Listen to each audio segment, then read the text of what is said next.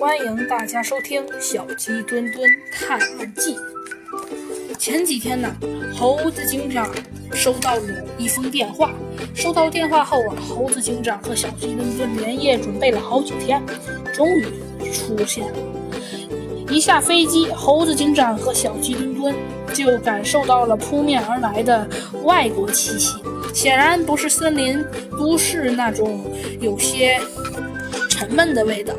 没错，猴子警长和小鸡墩墩他们现在来到了森林都市的外围。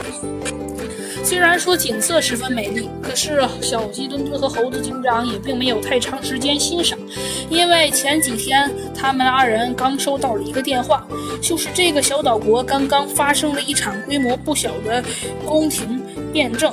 正是因为数天前王宫寝室突然发了大火，国王丧身火海了，而所在隔壁御书房的传国玉玺。也因此不翼而飞了。没有了这件信物，众大臣都不服新国王的儿子来继承王位，还怀疑他是故意纵火谋杀的国王。这让这位新的要上任的国王很让很难难辨。所以呢，趁着反动派这因此呢而发动兵变，妄图夺权篡位，幸好被镇压下来了。为了洗脱嫌疑，这位新国王特意派了使臣来到了猴子警长所在的森林都市，来请大名鼎鼎的猴子警长来破此案。